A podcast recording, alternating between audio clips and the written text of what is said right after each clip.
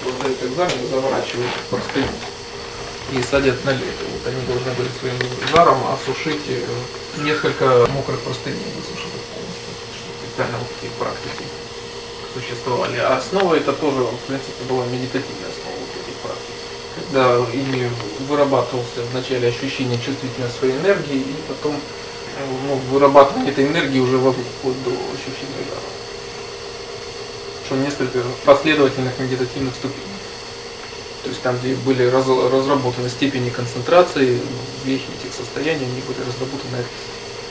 Ну, это просто тоже описывалось как ну, прикладной исключительно целью. То есть это практика. То есть все опять же посвящалось исключительно для духовной цели. Чтобы приобрести умения, которые потребуются для помощи всем остальным. Или же взять точно также, например, практику запоминания текстов, вот, согласно ведь в большинстве традиций передача э, того или иного текста, ну или иначе сказать курс лекции, то есть связанные тексты комментариями, может передаваться только до четырехкратного повторения максимум. То есть, например, когда если это посвящается сразу, то есть проводится вот какой-то текст и курс лекции, или вот какая-то дисциплина монашеская, то есть она, например, ну вот четыре раза подряд, то есть, например, утром, днем и вечером, и на следующий день утром. И то есть всего четыре раза максимум мог прослушать этот текст, вот монах, и он должен был его уже запомнить. А так как э, с учетом какое огромное количество сутр и текстов буддийских, ж сотни и тысячи, то есть практически вот один раз в жизни человек он слышал, и он уже должен был запомнить и полностью усвоить. То есть э, объем запоминаемого материала он просто колоссальный. Причем эту подготовку проходит, например, ну вот часто вот э, признанные перерожденцы, то есть включая там Далай Лама, например, Панчин Лама, Кармапа, там, ну, все лидеры традиции. То есть, когда, например, мальчика узнают, который считается перерождением, он тоже должен пройти несколько лет вот такую подготовку. И запомнить это буквально тысячи страниц текстов, услышанные, то есть фактически, ну, максимум четыре раза повторенные, они уже должны быть запомнены. Для этого вырабатывалась тоже определенная практика запоминания. А также в Индии ведь до уровня такой практики разрабатывалась э, логика и умение побеждать в споре. То есть когда побеждалось путем вырабатывания э, тоже такой особой медитативной силы. То есть когда даже уже в самих словах звучала такая логика, против которой уже не могли устоять уже последователи других школ.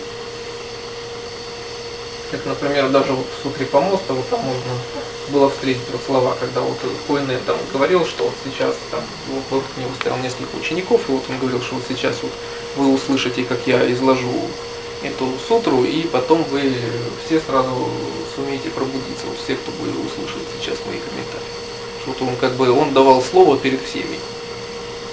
Чтобы все, вот, кто сейчас услышит его слова, они все достигнут пробуждения. И в конце вот этого диалога там описано, что все, кто слышал в этот момент, они все сумели пробудиться. Поэтому практик существовало очень много. Даже если взять современный, например, тибетский буддизм, то вот монгольский, бурятский, например, вот в основном же там традиционно последние вот эти все несколько сотен лет, когда он там развит э, лама, они же зарабатывают за счет исключительно прикладных аспектов буддизма, вот за что им платят деньги.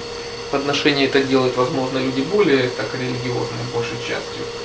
А ну, так, за счет чего они живут, это то, что они зарабатывают за счет, во-первых, лечения, и во-вторых, за счет э, гадания. Составления гороскопов, определения там, последующей там, судьбы ребенка и так Ну, То есть там, где гадательные практики, они были разработаны до уровня искусства. Безусловно, если бы они не смогли это ведь делать качественно, ну, люди бы не платили бы деньги, если бы это было бы только шарлатан. Поэтому, безусловно, чтобы люди платили деньги, постоянно должна быть, по крайней мере, очень высокая степень совпадательности. И это в том числе и гадательные практики, вот астрология, это тоже входит, например, в тибетском буддизме как одну из обязательных дисциплин, которые обучают в течение 12 лет обучения в монастыре. В том числе, как и лечение. И поэтому как принципы гадания, так и лечения, они посвящены основным принципам учения основным, наставлениям. Это опять же в отличие, например, от э, этих экстрасенсов, народных целителей, которые ну, во всех этих процессах опираются исключительно на свое субъективное мнение и такие же эмоции, как у любого другого человека. Далее на продвинутых стадиях имеется в виду, когда уже ученик продвигается дальше, то тогда ведь у него появляется не только умение и способность, но у него появляется уже духовное знание. То есть у него тогда появляется знание относительно того, ну, что это за способность, для чего она дана и когда им можно или нельзя пользоваться. То есть тогда, когда он уже не может навредить, то есть, например, не применять там это умение там, где, например, нельзя. Но это ученик понимает только с течением времени. Да. Сначала его учат, но не спрашивают. То есть не задают вопрос, зачем учиться ну, скажем так, это можно рассматривать как э, обычный учебный план. То есть там, есть определенный порядок дисциплины, изучаются все дисциплины. А часто, например, ведь, ну, как в любой области, почему нужно учить какие-то первоначальные формулы или теоремы, это становится понятно. Когда более продвинутый материал, не изучив азы, понять невозможно. И вначале учатся, может, там вещи скучные и кажущиеся неприменимыми, но потом понятно, что какое они имеют практическое значение. Ну и в большинстве этих практик, опять же, необходима очень высокая степень сосредоточенности, которая вырабатывается. Часто путем именно в этих практиках, то есть там, где практика концентрации, она имеет вот такую форму, например, вот определенный объект концентрации и так далее. Либо когда практика концентрации изучается дополнительно путем других методов, а потом она уже практически, эта сосредоточенность применяется вот там-то или там-то. Но часто вот эти практики, они являются вот такими разновидностями практики концентрации медитации.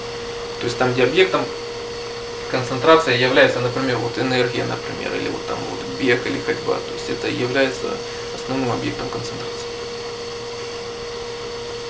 Механизм, безусловно, самой практики концентрации он одинаков. То есть везде, где идет работа с умом, он имеет одни и те же стадии работы. Поэтому как этапы продвижения практики концентрации, они одинаковы, независимо каков объект, каков метод. Поэтому в этом нет никакой принципиальной разницы. То есть тот, кто достиг сосредоточенности любым методом, ему понятно, о какой сосредоточенности идет речь. В дзен-буддийских традициях всегда отрицательно поэтому относились к демонстрации различных ситхи. То есть там, где упор всегда ставился исключительно на практическую применимость, то есть на пользу, и поэтому дзенские учителя всегда плохо смотрели на людей, например, которые воспринимают какое-то чудо, но как оно делается и почему, они не понимают. И поэтому ведь всегда точно так же дзен-буддийские учителя были осторожны в любых объяснениях, чтобы, например, объяснениями не заменить, собственно говоря, саму практику. Поэтому они часто старались быть так малословны, чтобы не превратить это все в философию. Ну это если учитывать в особенности китайскую уже культуру, потому что к моменту появления чань-буддизма в Китае, китайская культура, она была же очень уже развитой. Она уже имела несколько тысячелетий традицию. То есть, что касается культурности и книжности, этого всего в Китае уже всем хватало с избытком, с верхом.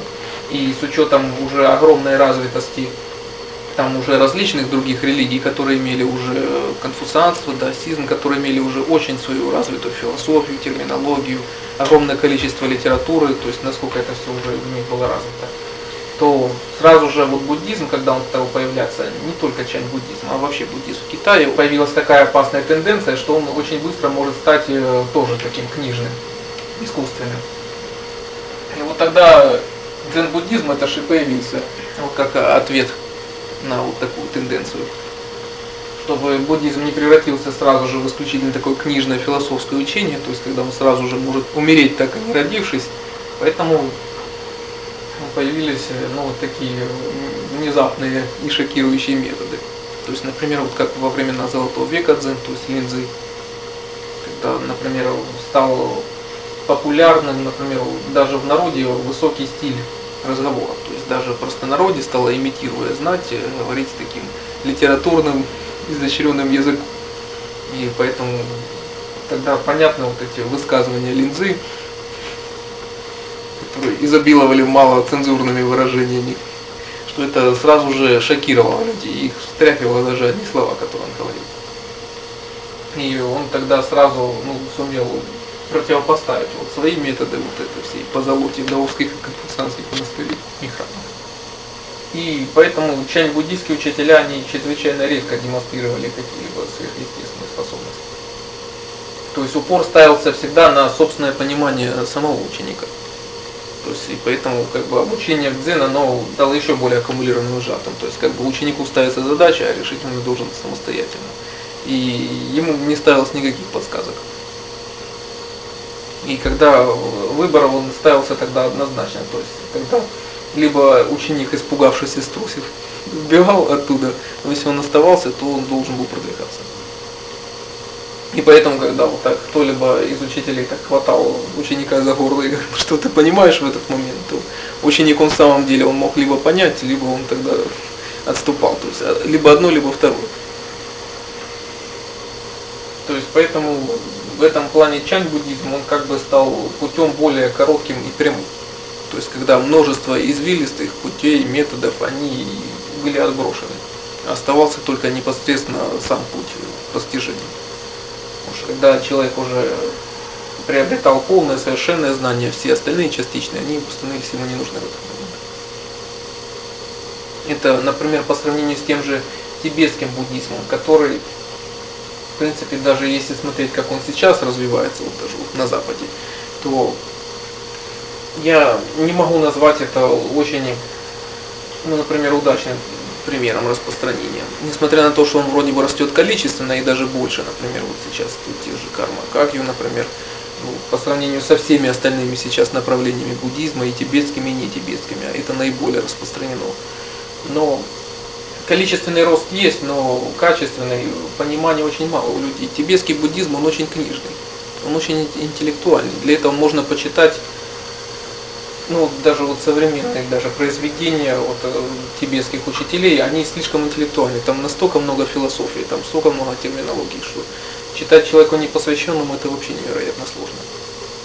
И в результате вместо действия вот люди, которые так ментализированы, они погружаются ведь в изучение новой терминологии. Чтобы понимать эти книги, надо очень хорошо в ней разбираться. Очень много книг надо изучить, очень хорошо владеть терминологией. То есть получается, что вот эта ментальная вот эта деятельность, она продолжается вместо того, чтобы от нее освободиться. То есть поэтому в этом плане чайн буддизм он намного более действенный. Ментальной деятельности уже современному человеку ее и так хватает. Это и так, что его окружает каждый день. И то, что люди получают там в школах, в институтах, читают книги, ну, чему еще новые еще философии, это достаточно. И поэтому часто вот люди, например, вот профессиональные философы, там, психологи и так далее, они изучают новую вот эту философию восточную, читают книги, но фактически каждый из них говорит, что он не удовлетворен тем, что он прочитал. Он получил, да, еще философский термин, но, в общем-то, его проблемы, его вопросы это не разрешили. Поэтому в этом плане, как это подается тибетский буддизм, это малодейственно. Здесь есть ну, большой контраст, как развивался вообще тибетский буддизм. Вот, э, что на Тибете народ он был слишком был большой контраст между знатью и между простым народом. То есть простым народом, даже вот как сейчас, когда показывают современные популярные фильмы, да, там можно отметить, насколько ну, люди неграмотные, не обременены никакими удобствами современной цивилизации и достижениями культуры, как даже вот культуры китайской, например, что на, на Тибете там люди этим не обременены особо. И между этой знатью, ведь а духовенство ведь на Тибете оно очень быстро вошло, что тоже число знати. То есть это же был такой уникальный регион в мире, где э, духовная светская власть, они объединились в руках одних и тех же лиц. Вот после же вот э, главы желтых шапок, вот, основателей Цинкапы, то есть тогда же его ученики, они очень быстро разбили вот это его учение, которое он очень быстро ну, модифицировал. там, где описывалось несколько типов личностей, то есть низшие, средние, высшие, он все свел к двум типам личности. И как бы вот низший тип личности, это он свел это все миряне, а люди духовные это высший тип личности. То есть и как бы уже логически следовал вывод из этого, что значит, ну, люди более высокоразвитые, они должны обладать и светской властью. И его ученики, взяв на вооружение его основной ламрим, большое руководство к этапам пути пробуждения, они на основе этого текста и других его, они очень быстро распространили вот именно его доктрины на Тибете и захватили и светскую власть ламы. Ну и понятно, что знать тогда дальше на Тибете она и видела вот свое воспитание своих чад, и дальше тоже ну, отдать в монастырь и учить дальше их на ламу. То есть поэтому как бы существовало большое, большое разделение на Тибете. То есть поэтому были ламы знать, которые вот изучали тексты, очень дорогостоящие шелкописные тогда книги, которые стоили огромных сумасшедших денег. А ведь люди, которые ходили в Индию за ними, ж, можно даже вот почитать жизнеописание Миларепа и другие труды, вот там как Марпы и другие, которые принесли эти труды, перевели их, они же тоже не были дураками. И то, что им досталось таким огромным трудом, огромными опасностями, затратив на дорожные какие расходы, они же и ценили их тоже, соответственно. И стоили поэтому все тексты сумасшедшие деньги. И поэтому, что как бы у одних людей была, получается, вот в одной такой меньшей части вот возможность изучать вот книжное знание, осваивать культуру. Поэтому вот тибетский буддизм, он стал так э, развиваться, как бы сразу вверх пошел интеллектуально. Ну а для простонародья оставалось уже как бы ну, народный такой больше буддизм, как говорят обычно. То есть вот э, ритуалы, которые они наблюдали, участвовали, праздники, в которых они участвовали, вот э, мантры, те же, как, ну, в общем-то, мантры, это часто же те же тексты, которые декламировались. Ну и вот тексты, которые возлагались вслух, так как читать о них не умели, приобрести не было возможности. Ну и большей частью вот учеников таких лам, у них в основном была роль, это больше скорее слух. То есть, чтобы попасть в число учеников, люди из простонародья, они не могли заплатить такие сумасшедшие деньги за обучение. Так как э, ну, эти курсы, все обучения, они стоили очень дорого. И у них в основном осталась возможность быть слухой, то есть э, ну, вот, охранять и беречь имущество лам, которое состояло там из подношений, то есть там стад, там животных, домов и так далее. И поэтому только некоторым из них, которые благодаря своему, там, может быть, там, терпению или в самом деле каким-то особым качествам духовным, им удавалось перескочить вот эту грань и перейти тогда, собственно говоря, к самому обучению. А дети, например, знати, ну и это им благодаря таким кармическим заслугам это было проще. То есть они могли заплатить деньги и перейти к обучению непосредственно. А как же сострадание лам? Неужели они только сострадали богатым? Отчасти это имело ведь свое обоснование, то есть что этим объяснялось кармические заслуги, которые имели люди переродившись, например, в богатых семьях. А люди бедные, это считалось, что корни греха велики, поэтому они рождаются бедными. И поэтому возможности развиваться в них малы.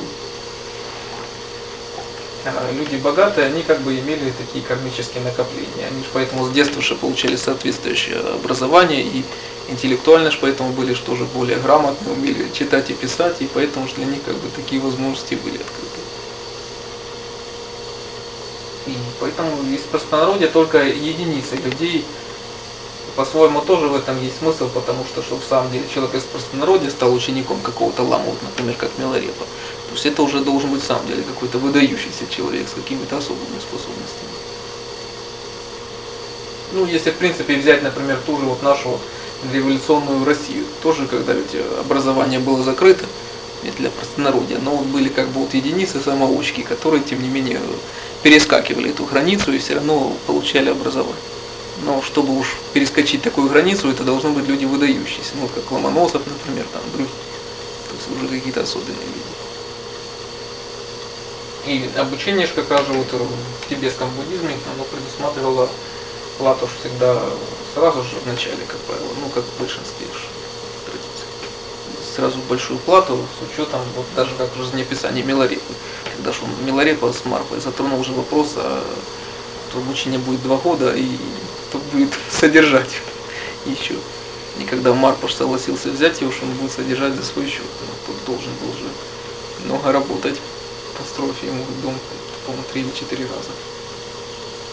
Во многих тантрических традициях в Индии считалось, что основная сумма платы, она вносится потом. Что как бы какая-то часть может внесена сразу, а основная часть потом.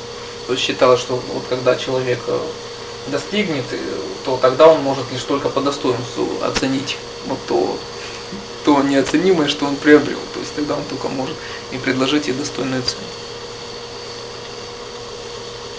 Значит, дзен это более прямой путь, чем тантрический буддизм.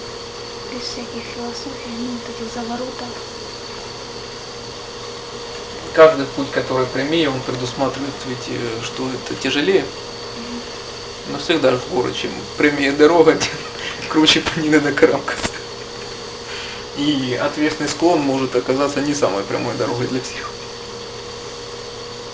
Хотя географически это может быть и ближе. Поэтому прямые пути, когда провозглашают те или иные учителя, они часто предусматривают очень высокий уровень подготовки тех или иных вот учеников. Поэтому нужны часто пути более продолжительные для людей меньших способностей.